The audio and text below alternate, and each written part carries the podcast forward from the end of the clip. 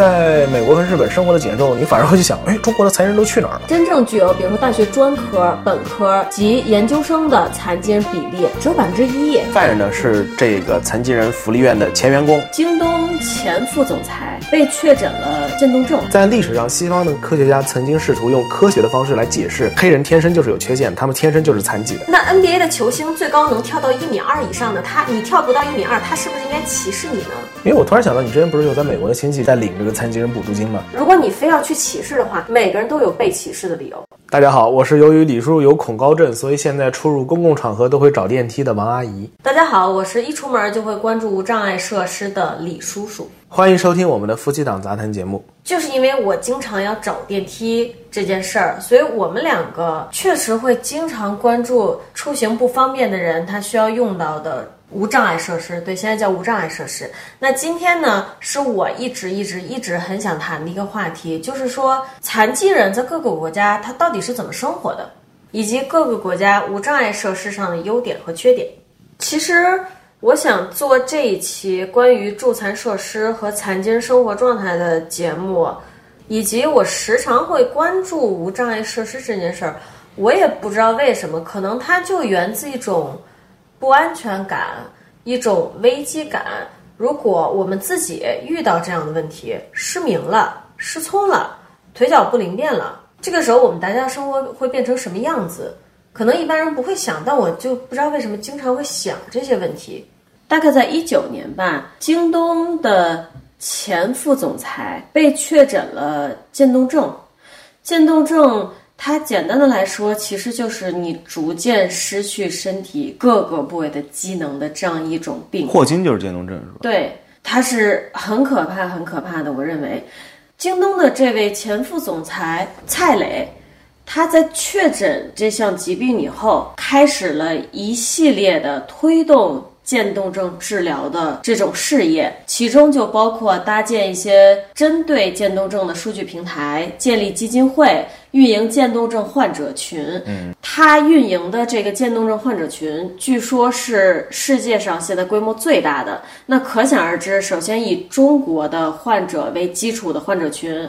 它的人数可以是非常大的，对中国人口毕竟这么多。对，然后呢，在这之上，我觉得他还做了一件很牛逼的事情，就是他真的建立了科研团队，他想要去推进这个渐冻症药物的这个研发嘛，就联系到我刚才说的，我自己会去想，如果有一天我残疾了，我的身体的一部分机能它失去了，我会怎么办？我会带入去想，其实这里面。蔡磊他说过一句话啊，他说，嗯，其实，在病友里，比我有钱、有资源的人也不少。就不说渐冻症，比如说乔布斯患上胰腺癌，他也没有想过设立一个十亿或者一百亿美金的基金用来攻克这项疾病。很多有能力的人是想不到或者不想做这些事儿的。他说过这样一句话，我认为怎么说呢？我并不会去批判你自己得了疾病，有能力推动这项疾病的药物啊或者治疗方式的研发，但没有去做的人，我不会去批判这些人。我也不会说，因为比如说蔡磊他在自己真正的得了这个病以后，他才去推动他的研究，我也不会去批判这个行为。嗯，你能做就已经是一个很伟很伟大的事情了，我觉得。很多人可能走到他这一步都不会去做，对。但是他的这段采访，他的这段经历，确实也让我们看到了，我们其实很多时候是有能力在自己没有接触到这项疾病、没有患上疾病的时候，去多少关心他一下的。嗯。如果蔡磊。他在自己有可能得疾病之前，在自己是一个完全健康的人，不可能想到有一天会得病的这个时期，以自己的精力、财力去推动一些，比如说特殊疾病、遗传疾病的药物的研究，也许等到他自己不幸的患病这一天，已经有药物了。你懂我的意思吗？我理解你的意思，但呢，可能需要全社会每个人都去这么做。对他其实是一个，你不能从道德上要求他这么做，但你会去想说，如果我们在自己健康的时候也能去多关注一些这类的问题，也许世界会稍微好一点。对，会，其实是这样的。对，会，但是就很确实非常非常难，非常非常难。对我们只是不去从道德上苛责他，我认为。嗯嗯，但这是一个想法，你可以去想，你可以不用组建一个十五人的针对渐冻症药物的研究团队，但是你可以从不把自行车停到盲道上开始。对，这个就切就很就切实很多了。然后我还会干很奇怪的事情，就是比如说我会尝试只用一只手做一些日常你需要做的东西。这是我想不到的，因为我觉得其实。残疾它有一部分是天生的，对不对？也有一部分是后天的。我们不知道哪一天自己有可能会遇到什么样的问题，有可能不是残疾，有可能是其他问题。那我当然就会去想。所以你所谓的，所以你所谓的日常生活中尝试用一只手去做事，是在模拟假如有哪一天你失去了一只手，你该怎么生活吗？你可以这样理解，也可以说，我想试着去代入已经有残疾的人的生活是什么样的。但这不是说出于猎奇或者怎么样，这就非常单纯，就是我就是想知道。然后我呢，就是你口中的普通人，在以前是真的完全不会注意残障人士以及无障碍设施啊，是真的呢。对，有一方面原因，我我个人觉得是我在出国之前呢，我在中国真的很少见到残疾人。是的，当如果你家里没有残疾人，你在外面真的是见不到的。这里面呢，以前我是单纯的觉得啊，中国残疾人少。我单纯是这么想的，因为当我来到美国之后，我看到这么多的残疾人 parking，就是怎么说残趴？残疾人停车位永远在超市最前面一排。嗯，对，我看到这么多残趴，我当时的想法是：哎呦，美国这么多残疾人，包括我来到日本之后，日本给我的感觉是更加夸张的。对，日本在哪儿总觉得都能看到坐着轮椅出行的那种遥控小车、小轮椅，我特别羡慕，我特别想要那个车。就是我想表达的就是。在我出国之前呢，我一直认为中国没有什么残疾人，所以我也自然的，我根本不会去关注这些东西。甚至啊，我小的时候一直都认为这个盲道啊，它就是个装饰品。是真的吗？对，它颜色做的单纯的不一样。但实际上到今天，可能盲道确实在中国就是一个装饰。对，那天我不是给你看过？对，你知道说到中国的残疾人，我先想到什么吗？但是现在国内应该是很少了，但是在咱们小时候，街边总是有流浪的人，他去乞讨，这些人呢，很多就是有残疾的，然后基本都是盲人呀，或者肢体残疾啊这个样子。怎么说呢？可能我小时候也是在这个情况，你是很难正确的去看待残疾人这件事儿的，他总是一种很奇特的状态出现在我们的生活中，比如我刚才说的乞讨。对不对？以及永远铺不平的盲道。那首先，我觉得既然我们这期要做这个主题，那就得先谈一下残疾到底是什么。咱们刚说了很多肢体残疾等等的，嗯，感觉是表面能看出来的那种残疾，但其实不是。像咱们刚聊的美国，它的超市门口第一排永远是无障碍停车位，它其实不只服务于腿脚不方便的人。还有很多人，比如说他有基础病，他并不方便从那么远的停车场一路走到超市门口。还有美国另外一个问题是肥胖，肥胖其实也是可以是一种病。肥胖的人他很多也很难从那么远一路走到超市门口，这些其实都需要这种无障碍设施。根据世界卫生组织啊，残疾一词表示的是身心障碍，也就是中国常说的残障人士。根据我们国内《中华人民共和国残疾人保障法》，对于残疾人的定义是指在心理、生理、人体结构上某种组织功能丧失或者不正常，全部或者部分丧失以正常方式从事某种活动能力的人。这里面啊，包括一些我们大家普遍意义上能理解的智能、视觉、听觉平衡障碍者。同时也包括我们现在叫孤独症，曾经叫自闭症，以及比如说失去重要器官的情况。所以打比方说，我们比如说在美国或者在日本看到的一些无障碍设施，它其实是服务于很多很多人的，因此它其实真的是很重要的一个东西。它并不是说像你感觉中的，好像我搭这样一个缓坡，只是为了给腿部截肢的人群用的。比如说，有的人他可能肢体上并没有什么缺陷，但是由于他器官上的损伤，出行还是要靠轮椅。所有你需要靠轮椅的时候，其实有楼梯都是很不方便的。还有之前我看有一个妹子，她是不小心把腿摔了，骨折了，但是她这个时候需要这些无障碍设施了没有？这是在国内，这是为什么我会去关注这个问题？因为它确确实实是我们生活中很需要的一个东西。家里老人病了。你需要从家里弄到医院，医院的无障碍设施如果被自行车、被小摩托挡住了，你怎么办？还有就是我说了，你可能能想到，比如说推婴儿车的人，出门旅行带大行李箱的人，是不是大家都会觉得，哎，你这么一想就会觉得有一个坡儿就好多了，有一个电梯就好多了，对不对？对，这其实是无障碍设施真正的意义，就是它在生活中的各个方面帮助我们每一个人生活的更轻松一点儿。不仅仅针对是残疾人。对，所以刚才咱们说了，在国内是怎么定义残障人士的，它大概都包括一些什么，以及无障碍设施这个东西啊，它其实真的不仅仅是服务于残疾、残障人士，我们所有人几乎都用得到的。所以其实我觉得，光是谈到这一点，就已经破除了很多人对于比如说建设无障碍设施的偏见。他们可能会觉得，啊，有什么必要建这个东西啊？你现在听了以后，会不会觉得其实它还是很有必要的？我一直觉得很有必要。我我一直也觉得很有必要。所以就是引出我下面想说的一个，我确实不理解对残疾人的歧视这个东西它为什么存在，我甚至都不理解这件事儿为什么存在。你要说他是因为哦，这个人只是看上去和我们不一样，可是每个人都有高矮胖瘦啊，对吧？这是我会觉得很奇怪。在我看来啊，如果你比如说因为一个人他的残疾造成他跟你好像看上去不太一样，然后你去歧视他，那 NBA 的球星最高能跳到一米二以上的他，你跳不到一米二，他是不是应该歧视你呢？这只是大家不一样而已。因为各种原因，大家不一样，可能就和历史上发生过的种族歧视啊，不是历史上的，可能就跟种族歧视以及性别歧视本源差不多吧。通过贬低某一个群体来抬高另外一个群体的价值，在历史上，西方的科学家曾经试图用科学的方式来解释黑人天生就是有缺陷，他们天生就是残疾的。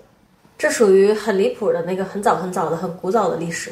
但是人类就是这样的，包括你也曾经看过。人们试图从科学上去解释女性做一些事情就是不如男性的。那我来给你用科学解释，其实男性做很多事情是不如女性的。对，一样。我觉得人们对于残疾人的歧视呢，其实就和种族歧视以及性别歧视差不多。但是人类在漫长的发展过程中呢，已经慢慢的，至少在努力的弥补种族歧视了。性别歧视也许还没走到那一步，但是从现在全世界的趋势来看。有可能走到被解决的那一天，但是呢，一个无法站立的人和普通人的差距，肯定比一个男性和女性的差距要大，也比单纯的肤色差距要大，对不对？那我就要提出一点了，嗯，如果一个不能站起来的人，他的智商比那个能站起来的人不知高了多少？请问谁是残疾人呢？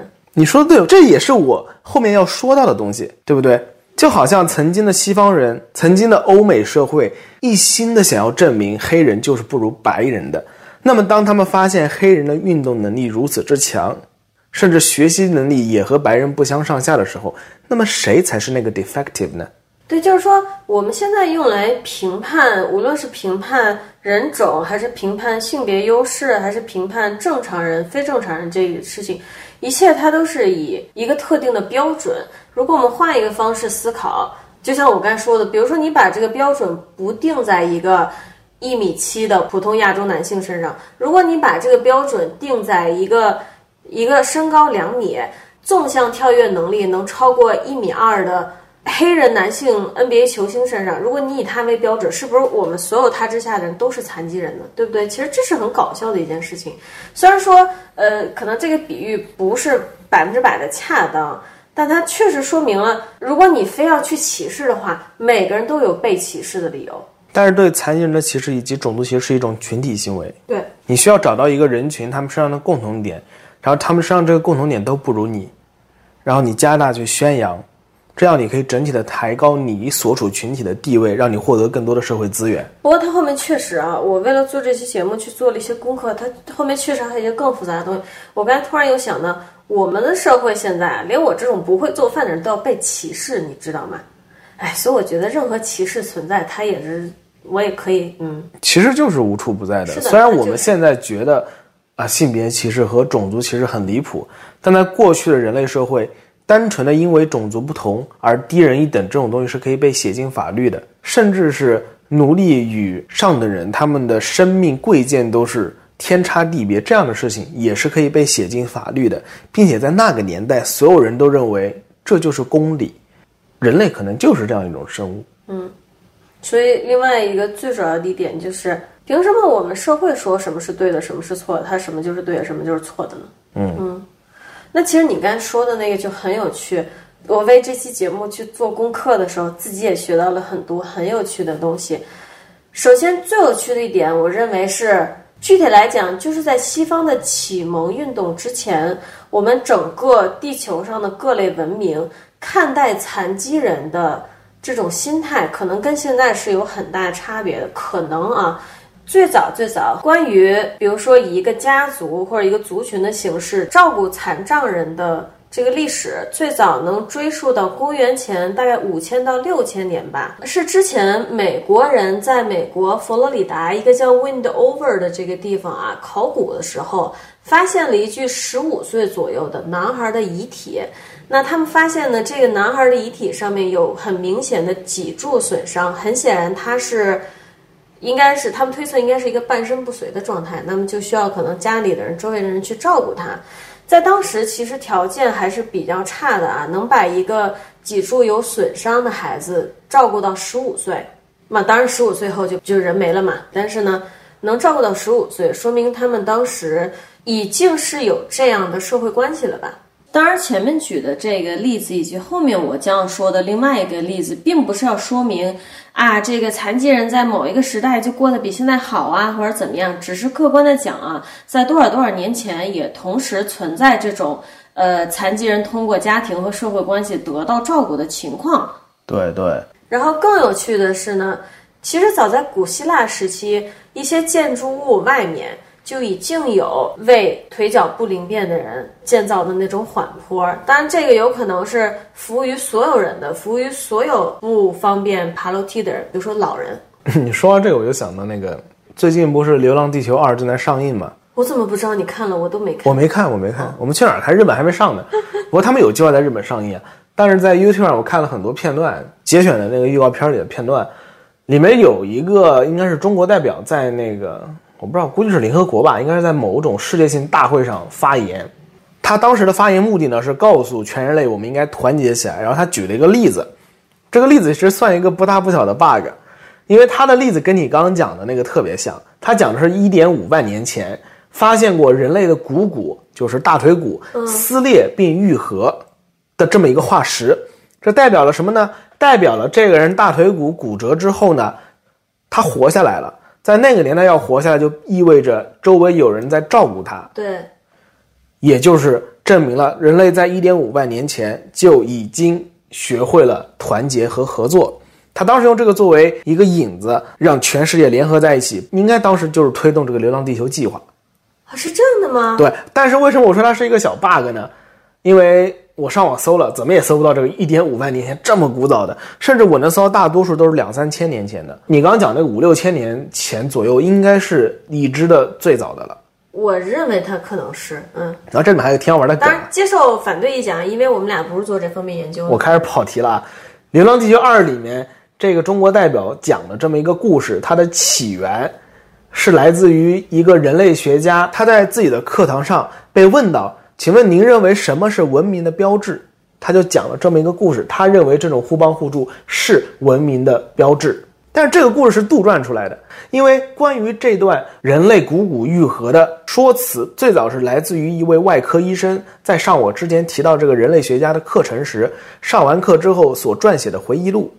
然而呢，在后来对于该人类学家的采访中，记者其实也有问我同样的问题，但是这位人类学家所回答的答案并不是我刚刚所提到的所谓的股骨发炎，所以这段应该是杜撰出来的。但是确实很有趣，也很美。这个故事严谨了刚好看到了，啊！我当时就觉得很奇怪嘛，一点五万年是真的还假的？然后刚好你今天要做这个题材，我看到你大纲里有写到这个五六千年之前的巴拉巴拉巴拉，我就顺带去搜了一下，还挺有趣的。挺这个描述其实挺有名的。对，我刚刚提到这位人类学家的名字叫玛格丽特·米德，嗯，他很有名，非常有名。只不过这个故事，总之就是被稍稍的做了一手加工嘛，对我们要这么理解，对吧？嗯。也很早，这故事最早出处是一九八零年了。是呢，嗯，都是八十年代，呃，包括我刚才说的佛罗里达州 Windover 这个地方，它这个考古遗迹大概也是上个世纪八十年代的事儿了。回到主题，回到主题，那就是说，首先我们刚才提到，其实，在很早很早以前，在人类的历史长河中，一直就有残疾人受到家庭和社会照顾的这个情况。到后来呢，以我找的资料来看，我认为它是经过了一个越变越差又越变越好的过程。以前在农耕时代，一些有残疾的人啊，很多时候他还能去，比如说服务于教会，去做一些神职。后来，我觉得残疾人的生活状态，或者说人残疾了以后生活状态变差，是为什么呢？一个是启蒙运动开始以后要把人分类了。那为什么以启蒙运动为节点呢？当时十七、十八世纪的欧洲，大家开始系统化的去看待很多东西，这个系统化就造成了它可以系统的分类了。当它可以系统的分类，它就自然而然的开始把世界上的所有东西，包括人、残疾的、健全的去分类了。大家开始进行很多科学上的、人文上的各种各样的研究，那医学也得到了发展。可能在这之前啊，很多人看到残疾人会觉得，哎，他好像跟我不太一样。但是因为他们当时对医学和人体了解了解的还不够透彻啊，他不知道为什么。但是后来呢，有了医学，有了解剖学。他们就好像更清楚地搞明白了，可能残疾这件事儿啊，就是不仅仅是表面看上去那样，这就使他们把这一部分人和所谓的正常人分割开了。你突然就被放到一个跟别人不一样的地方，可能以前你是一个跟大家一样的人，只不过有一条腿或者有一条手不好使了。在启蒙运动给人分门别类以后，你就再也不是一个腿或者手或者眼睛或者耳朵不好使的人了，你就是一个。残疾人了，他们把这个东西突然划分的很清楚了，嗯，是吧？我觉得可能历史并没有咱们想象中那么美好。呃，我没有觉得它很美好，只不过就是从启蒙运动开始到工业革命之后，有一段更残酷的时期，我并没有把它想得很好。我认为我们的社会还没有这么友善，但是它会走到更差的地方。但是其实咱们现在都很经常用的这个正常和非正常人的概念，并不是一直都有的。它大概也是在启蒙运动时期，有一个叫阿道夫·凯特勒的，就说他是一个比利时的科学家吧，但他真的在很多方面都有研究。他就提出了一个如何去定义正常和非正常。那这个方法其实也很简单粗暴，比如说身高这件事儿。你就去算大部分人这个平均值，在这个平均值左右的人就是正常人，那它就形成了一个统计学上的所谓的正常。由这个人类开始学会分类了，科学系统分类了，到人类研究出了怎么划分正常与不正常，你就可以看到越来越多方法帮助你给不同的人贴标签，给不同的事物贴标签，对不对？当然，比如说咱们提出。分类上的研究啊，或者是对于正常和不正常的研究啊，我并不认为说这些科学知识的发展本身有任何问题，因为所有东西都是双刃剑嘛。你没有这些很系统的研究，呃，那你对于治疗疾病也不会有进展，对吧？嗯。还有一个东西呢，叫优生学。优生学你能想到什么？优生优育。嗯，对吧？优生优育你了解啥？其实也不了解啥，但根据字面意思就是。优秀的呢生下来，对不对？然后不优秀的，嘎掉。嘎掉是这意思。解释一下这个嘎掉，在你的世界里，嘎掉是什么？那一组的。那什么鬼？什么是那一组的？优秀的留下来，不优秀的抛弃掉。比如说，这孩子出生的时候就有身体缺陷的。这样，这样，你把自己带入一个二零二三年的文明社会、文明人，然后你，如果这个孩子出生的时候呢，身体健全，嗯，那么我们会建议二位呢保留这个婴孩。但是如果不幸的，我是指非常不幸的，二位的孩子出生的时候呢，我们发现他有一项或多项先天性的生理缺陷，嗯，我建议二位优生优育，是这个意思吧？嗯，怎么说呢？你离文明可能还差个一百多年吧？啊，是这样的吗？现在是哪哪能孩子生下来再？我不是说现在，我是说当时的优生优育啊。啊，是这意思吗？差不离儿。那对，还有一些，还有一些更离谱的事情。反正这个你说那个，我觉得已经很雅萨系了。他们会干什么呢？比如说，发现一个麻风病人，嗯，他是男性，嗯，可能会把他直接阉割掉，为了防止他。哇，这是我没料到的，是不是？是，所以我说你真的很，你你很雅萨系。发现一个成年的麻风病人，比如说这个男性，他是个麻风病人。就然后他们会采取一些医学上的让他没有没有办法继续再繁衍后代的这样的方法。好，然后它残酷的点在于，当时其实人们对于很多病是否因遗传而来都不确定的时候，就会把你那样子，就对你下手，哇，好狠啊！狠狠。但是我知道的，我所知道的最早的关于优生学的，我没记错的话，应该是斯巴达人。好家伙，你好懂，你来说。不是斯巴达人的孩子，就是像我刚刚所说的，如果这孩子出生有明显的先天缺陷，就会直接的奈伊祖特。但是我忘了我是哪儿看来的啊。你其实就很保命，保住你的狗头。不过这也很斯巴达嘛，对吧？听着还挺保真的啊。听着 你要说什么？你继续。你就感觉人类社会一直很追求，比如说我们现在的优生优育啊，讲的是在孩子还没生下来之前，还在母亲的子宫中的时候，就进行一系列的筛查，杜绝这种他生下来以后可能会有问题的这种情况。那这个相对的会好很多，对不对？但是以前真的不是这样啊，以前没有这么温柔的。那反正就是十九世纪的时候，一个英国的遗传学家他提出来的这个优生优的概念，然后一直延续至今。但当时其实还蛮残酷的。啊，不对，这里更正一下啊，不是说他提出来这个概念，这种优生的概念，通过人工淘汰以达到全民身体素质提高的概念是嘛，在人类历史长河中可能一直有，但是呢，这个英国的科学家他其实是给他正式命名为了优生。嗯，呃，那下面提出一个问题，优生这玩意儿，你觉得它跟希特勒有什么关系吗？好家伙，你能想到什么？你不是经常看这种东西吗？我没看到过这方面的。但是你这么一说，我立刻就能在脑海里给你脑补出来。对，那肯定是当时为了宣扬这个日耳曼人的优越性，对对吧？对，那我猜他是不是当时有在德国国内推行这个比较极端化的优生优育，是来保证出生的每一个日耳曼人都是优秀的？他会极端的推行这种日耳曼人的理念，就是从这个可能这个英国的遗传学者提出优生这个概念之后，然后当时一下就全世界人都接受了这个词汇，接受了这个概念，可能全世界范围都会有一些这种极端的强行的堕胎绝育的行为，比现在应该是还要过分的。这真的是个非常复杂的问题啊。嗯，如果纯理性角度上来说，在当前人类社会这个条件下，残疾人在较为发达的国家里依旧是生产力，对，但是呢，在发展中国家，它可能就无法成为生产力，那么必然的会形成一个纳税人认为残疾人在消耗自己的税金的这样一种意识。对，哪怕在日本、美国这样的发达国家，也同样有极端分子认为残疾人在消耗税金。你知道之前日本有过一个，嗯但其实我觉得日美对于残疾人接受度真的很高，比起中国，但是疯子永远都有，嗯这倒是。疯子永远都有。之前日本就有过一起非常大的案件，是相模原市残疾人福利院的一起案件，而且时间离咱们现在其实并不远，是二零一六年的案件。犯人呢是这个残疾人福利院的前员工，然后呢他返回这个福利院，强奸了，不是是杀了全院的残疾人。他还写了一封类似于犯罪预告信函的信件，给一位日本众议院的议员，并且呢，他还跑到了自民党的本部，委托人们将这封信件转交给安倍。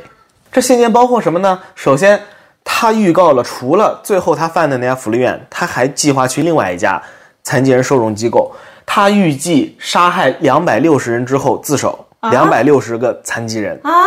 对，他的目标是什么？是为了世界与日本的和平，并且他还在信件中要求这名议员，当然以及安倍，以精神丧失为理由判处他无罪，并在两年内释放他，且要求政府支付他五亿日元作为他日后生活的补助，然后还要给他安排整形手术。他甚至连自己犯案后用的新身份、新名字都想好了。啊，他这么伟大，怎么不去当警察缉缉毒呢？最离谱，他最后还写了，如果国家有意，他愿意随时为了日本政府随时动手。啊，日最后本政府要气死了。对，众议院收到这封信之后，立刻转交了警察厅，他立刻被逮捕了，并且被送进了精神疗养院。他当时就立刻被诊断为重度精神病。好搞笑！日本一个基础设施做这么好的地方，居然有这种人，就真的日本政府要但是。，但是他被送进精神疗养疗养院是他案发前，他案发前就写了这份预告函嘛，所以就被送进了精神疗养院。不过一个月之内，他就被判定精神状态恢复正常，被放出来了。啊，于是，在那一年的我记得是七月份吧，他犯下了这起案件。他是犯案之后去自首的，啊，他可能真的以为政府会按照他要求的那样把他给放了。所以他可能真的精神没有问题，他单纯单纯的对，只是脑子在这一个问题上跑偏了，他可能真的没有任何精神。没，错。事后呢，对他进行审讯以及采访后，得出的结论就是，他一切行动的逻辑根源都是他坚信极端优生学。他认为残疾人是在拖社会的后腿。呃，但这不是说优生学本身有什么问题啊，你你不能说有人炸了世贸大楼就是世贸大楼的错儿。慢慢，这个这个这个另说另说啊。嗯，极端优生学。对，这个案件真的是非常非常可怕，他也是日本步入现代社会之后很少见的被判处死刑的犯人。哦，不过这个事儿后面，反正大家感兴趣可以自己去搜啊。到今天为止还在折腾呢，因为是二零一六年的案件，最近一次开庭我记得是二零年还是二二年。所以说，哪怕是在发达的国家，也会有这样的人存在。说实话，我纯理性说，我是能理解他们为什么会这么想的。但是我觉得当下文明的人类社会不应该是由这样的思想所主导的。我能想到的比较好的处理方式是从根源上，就好像你之前说的，在孩子出生之前就进行检查。其实这个玩意儿，这些歧视也好啊，极端行为也好，它它的根源都是我们现在不是作为人类在生活，我们是作为一个一个社会一个整体。里面的零件儿。无论是女性被赋予的生育职责，还是男性被赋予的充当生产力以及工作工具的职责，都是因为我们要作为这个零件去维持社会这台大机器的运转。猫同意，嗯，猫是赞成的，嗯。所以从这个角度来看，其实哪里存在什么谁比谁活得更好呢？我觉得甚至都理念上来讲都不存在这个东西，大家都是被按着头在做你必须得做的事情，以服务于他人。其实就是这样。我突然想到，现在别说什么肤色啊、女性啊这些歧视了，你在国内的这种工作岗位上，你只要超过三十五岁就要被歧视的，你知道吧？就是非常单纯的，因为你过了三十五，可能呃你对薪资的要求又变高了，企业又不能任意的操你了。那在他们看来，对啊，那在他们看来，比起三十五岁以前能被他们随意摆弄的年轻人，确实你就已经开始要被歧视、被淘汰了。这和残疾人被歧视、被淘汰，真的几乎是完全一样的理由，就是你不能作为一个最高效的零件运作在这个体制内了。就在当下社会这种全社会如同机器运作的时代下，零件不好了就应该换一个。这不是我的想法，这是王阿姨的想法。这也不是我的想法，我只是在阐述而已。哦，虽然是这样没有错啊，但是当这台机器的运转效率变得越来越高，人类的科技变得越来越先进之后，有是有可能可以磨平这中间的差距的。就像我之前所提到的，为什么我觉得女性的地位是有一天平权是可以到来的？在我眼里，男性跟女性没有根本的差别，唯一的根本差别是什么？那可能就是女性体力没有男性那么好，对不对？绝对力量稍微弱那么一点。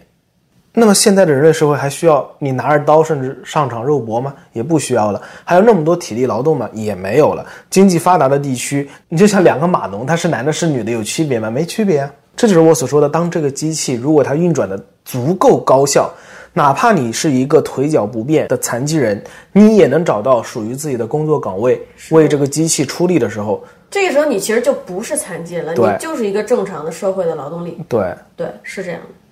但是其实我们工业上第一次的大的进步啊，工业革命啊，工业革命可能是残疾人生活状况最差的一个时期，因为他把人作为零件儿，作为一个社会运作零件儿这件事儿放在了最最最重要的一点。如果你不能作为这个零件好好的运作，你就完了。在我查到这个资料的时候，我还想到一个更可怕的事情。当时工业革命啊，真的很多很多人都从种田变成了上机器工作。我们听说过很多很多小孩子在运作机器的时候，手被机器碾到啊，或者肢体任何地方被机器碾到的这样的故事，这都是真实发生过的。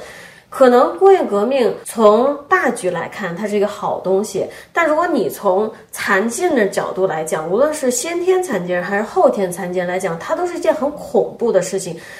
它不光是打压了残疾人的生活状态，因为你不能作为劳动力参与到这个生产中，同时它还创造了很多的残疾人，这是我觉得最可怕的一点。工业革命呢是改变了人类去从事生产运动的方式，但这改变的过程中呢，它影响了传统人的你曾经的创造价值的定义方式。定义一个人的方式已经完全改变了。对，人类通过操作机器可以产生几十倍、几百倍于原本手工操作所能创造的价值，人类被更大的集体化了。你生活在这集体化之下，你就更难去独立的生活，你需要服从集体的规则。《人类简史》这本书里面。有提到过，人类进行第一次农业革命，指的就是人类从传统的捕猎与采集生活转变为定居的农耕生活。对，这本书的作者他有一个非常有趣的观点，也是这本书为什么如此经久不衰的原因，就是他认为农业革命有可能并不是人类的进步，而是人类的某一种退化。就是因为农业革命导致人类获得了比较稳定的食物来源，可以以集群的方式聚集在一起，而不是像以前那样散漫的采集捕猎生活。作者认为，这种行为导致了人类的身体素质在往后的漫长时间内停止了上升，也让人类活得没有那么快乐了。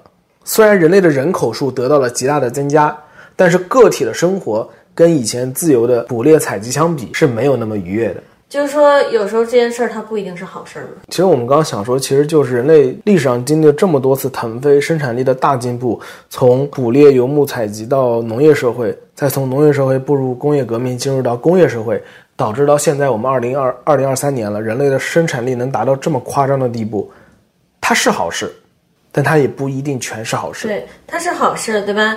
可能盲人也能用智能手机，出门可以坐电梯，不用爬楼梯了。这很多是好事儿，但同时它也不一定。像咱们之前提到的，随着时代前进的步伐，人类生产方式的变化，也导致确实有很多人就这样被抛弃了。在不同的时代下，被时代选择抛弃的人是不一样的。那可能以前是这些人，后面就是那些人，我们永远猜不到，我们永远不知道。嗯嗯，这也挺悲哀的吧？对。那下面更有趣的东西就来了，这也是我想象不到的。之前咱们不是说中国没有残疾人吗？后来我就去查了一下，中国到底有多少残疾人口？根据二零零六年的数据啊，全国残疾人口抽样调查的数据，中国当时大概有八千多万残疾人吧。然后我就类比了一下，我说加拿大人口啊，现在是大概三千八百多万。我这样列举了以后，王阿姨就跟我说：“你这个数据靠不靠谱啊？你怎么可能有这么多残疾人呀？”我说：“你想啊，一般。”一个国家或者一个社会中，它的残疾人人口大概是好像是百分之五到百分之八左右。你这么一算的话，差不多呀。中国有十几个亿的人口啊，哇，这中国的残疾人口是加拿大人口的大概两倍。然后呢，无障碍设施做的像我就直说了屎一样，就很愤怒，真的很愤怒。好有趣啊，而且。对吧？像我刚才说的，你还要加上那些，比如说我今儿去玩滑板，我骨折了；我去医院，我想爬一个坡，我不想走楼梯，但我没有坡爬的人。我觉得好笑是因为这个加拿大人口数量快成为一个对比单位了，因为之前不是发布了二零二二年的全国人口普查吗？二零二二年我国的男性呢比女性多了三千两百三十七万人。我还以为你要说直接多了一个加拿大呢。差不多要多一个加拿大了。就说，你想想看啊，加拿大总人口三千八百多万人，我国只要把多出来的男性拉出去，就能以就能推平加拿大了。我操！你想，加拿大以举国之力都敌不过我国迂出来的男性数量，我的妈呀，真牛逼！所以我觉得一开始看到这数据，对我是不信的。我问李叔要不要重新看一看？嗯，那我们理性的算一下这个比例，它是对的。对。然后说到这个加拿大人口，我又想到一点，加拿大的国土其实是很大的。它的人口大概也就跟咱们国家多出来的男性人口一样多，对不对？所以从这一点你也能看出，为什么中国，比如说在助残和无障碍设施上面这么难推进。我之前经常说啊，中国所有问题不都是人口问题吗？对。那后面一个让我更不开心的数据，它就来了。中国现在是还有文盲人口的哦，残疾人中的文盲率大概在百分之四十三，我觉得这个数字还是挺吓人的。然后在这之上呢，真正具有比如说大学专科、本科及研究生的残疾人比例只有百分之一。中国有八千多万残疾人，只有百分之一能走到大学，这前面是有很多很多障碍的。这怎么说呢？我也能理解。就觉得都是一些很残酷的数据吧。对，但你想在现在的社会，哪怕在今天的中国，也依旧存在“你是一个女孩子，你何必上大学”这样的说法。那么，如果你是个残疾人，你更别想了呀，是的呀。对不对？那那这些钱何必留给你上学呢？我只能说，可能他本来不应该是这个样子，只不过现在他就是这个样子了。其实，在我眼里，我更觉得呢，他本来确实不应该是这个样子，但是中国还有很长的路要走。对，因为有一个客观的既定事实，我们不能忘了，中国确实毕竟还是一个发展中国家。我们现在能确实能看到，国内的大城市已经他们在做了，也做得不错了。上海、北京的，我之前有搜他们的公交车嘛，也已经做得非常先进了。助残也开始在动手了，对，应该说国内开始在动手了，现在是这个状态。但是呢，中国又这么大，我们不能只看北上广深。对，那就有的我觉得，我觉得它是这样的，比如说，如果是残疾人，然后呢，可能一线、二线大城市它的无障碍设施做的比较好，那就需要你能有办法到这些地方生活。但是呢，它就有点像是残疾和受教育机会互相影响的感觉。你又很难接受到这个教育，那你接受不到这个教育，你你又遇到就业的问题，你就很难到北上广去就业，那你就没有办法去那些地方去享受更好的无障碍设施。对，要做的并不是让他们想办法去大城市，而是让他们在自己生活的小地方就能享受到这样的设施。是这样，至少基础那些要有啊，盲道要铺平啊。那但是其实，在我查数据的时候啊，我发现一个怎么说呢，让我意想不到的事情。首先，我意料到的事情就是残疾人他果然就业率很低，大概只在百分之三十上下。但是，哎，美国人残疾人就业率跟中国差不多。哦，是吗？对，没想到吧？没想到，因为美国其实我们真的见很多去超市用小车车的人，他不一定是因为呃肢体残疾，他可能是比如说身体状态差，像我们之前说的美国的什么盲人用的红绿灯啊，也都挺齐备的，你会觉得它是一个哦，应该是很关照残疾人的这样一个国家，这样一个体制。同时呢，我当时留学的时候啊，也一直了解，就是说美国它对于残疾人就业，它是很强调这个残疾人就业的优待的。你你的企业是不可以差别对待残疾人的。没想到美国残疾人就业率并不高。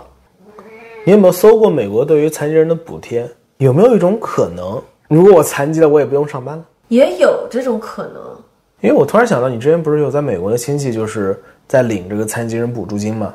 对我是有一个美国的亲戚在领残疾人补助金。其实美国，我认为啊，它整体的社会福利应该是比中国还要再好一点儿的。但是呢，并可能并没有我们想象中那么好。它跟日本比可能会稍微差一点儿，反而，你比如说我知道的那个人，他领的类似于残疾人啊和低收入补助金这个东西，要求是非常非常苛刻的。你的银行的账户里每个月你的存款是不能超过两千块的。就是说，政府能给到你的这些帮助，其实很多时候申请起来就很复杂。同时呢，它真的只是为了维持你基本基本的生活。但我觉得，如果我们认为一个人他有残疾，他就应该老老实实的只享受最低生活标准，这是很不正常的。我觉得任何人都是可以追求好的生活的。嗯，那这个时候就需要这个就业上的帮助，你就是需要就业，你不能说我天天在家吃低保，每个月就两千块钱的美金的这个政府补助，然后还有可能八百块钱要交房租，这肯定是不行的，对吧？然后除了这些东西，还有房租补助、汽车补助。因为我之前有搜别的东西嘛，我有看到残疾人买车辆也是有补助的，每个州的法律是不同的，还有发购物券儿。嗯，购物券儿这种东西，哇，我也知道有人在用，啊它很多时候是用来买那种很杂牌儿的，也是很基础的日用品。啊嗯，它是有限制的，这些东西都是有限制的呀。因为确实它的来源也都是其他人的纳税金这种东西，它也不可能说无限制的给你。嗯，可能根据每个人他的条件啊背景不同，他申请这些东西的难度和能申请到的补助是不一样的。但我认为大部分人。很多时候都是这样的，你生活越差，你状态越差，你越难申请这些东西，然后他会进入恶性循环。反正我观察我那个亲戚是这样的，嗯，他是没有能力去做这些的。你比如说他的情况就是他自己身体状况很差，这个就导致他很难到处跑各个部门去申请。啊，然后美国的这个行政对，行政效率咱们又是知道的，所以其实不太存在那种很多人残疾了，或者是身体状况不好，躺在家里就开开心心的躺死的，真的，我觉得也不是这样。回到那个，为什么觉得中国的残疾人都隐形了？嗯，我查了以后才知道，中国到零六年统共就做过两次针对残疾人的人口调查，还是抽样，对，所以有统计过全国有多少残疾人这样的数据。是通过抽样来推算的吧？也就是说，我们刚刚说的二零零六年的第二次全国残疾人抽样哦，抽样调查，对，第一次抽样是八七年，第二次抽样是零六年，中间间隔了将近二十年。零六年到现在又是十七年了。呃，但是好消息，所以咱就说中国现在是在努力了啊。零六年开始，中国每两年现在是啊会做一次针对残疾人的抽样调查，所以说在这方面只能说是确实是在往好了走吧。聊到这儿，我确实挺感慨的，因为我自从十八九岁我离开中国之前，我印象里真的很少看到残疾人。就像你之前说的，真的只有在我老家城市最大的街道上乞讨那些人，我能看到稍微能看到少数几个残疾人。嗯，所以我以前真的觉得中国没有什么残疾人的，是真的没有意识到的。我觉得当时大家都是处于一种你没有看到就不会去想，对但现在你意识到这个问题，你肯定要想说，怎么可能，对不对？甚至说是应该是我后来离开中国之后呢，在美国和日本生活了几年之后，你反而会去想，那哎，中国的残疾人都去哪儿了？实际上他去哪儿了呢？他就是很难出门，所以你看不见他，就这么简单。对嗯，其实想一想，我小的时候看到那些，小的时候咱们还有很多住的都是爬楼梯的楼嘛。对你曾经在城市里真的挺难的，寸步难行，对。到处都是马路牙子，下马路牙子那个小坡儿又没那么多。对，那我觉得今天时间差不多了。关于无障碍设施，各个国家都做的怎么样这一点，以及中国现在真的在进步这一点，我们留到下期讲好不好？也行。那么咱们这一期就先到这里，不要忘了点赞、订阅、关注、转发。感谢大家的收听，我们下次再见。拜拜。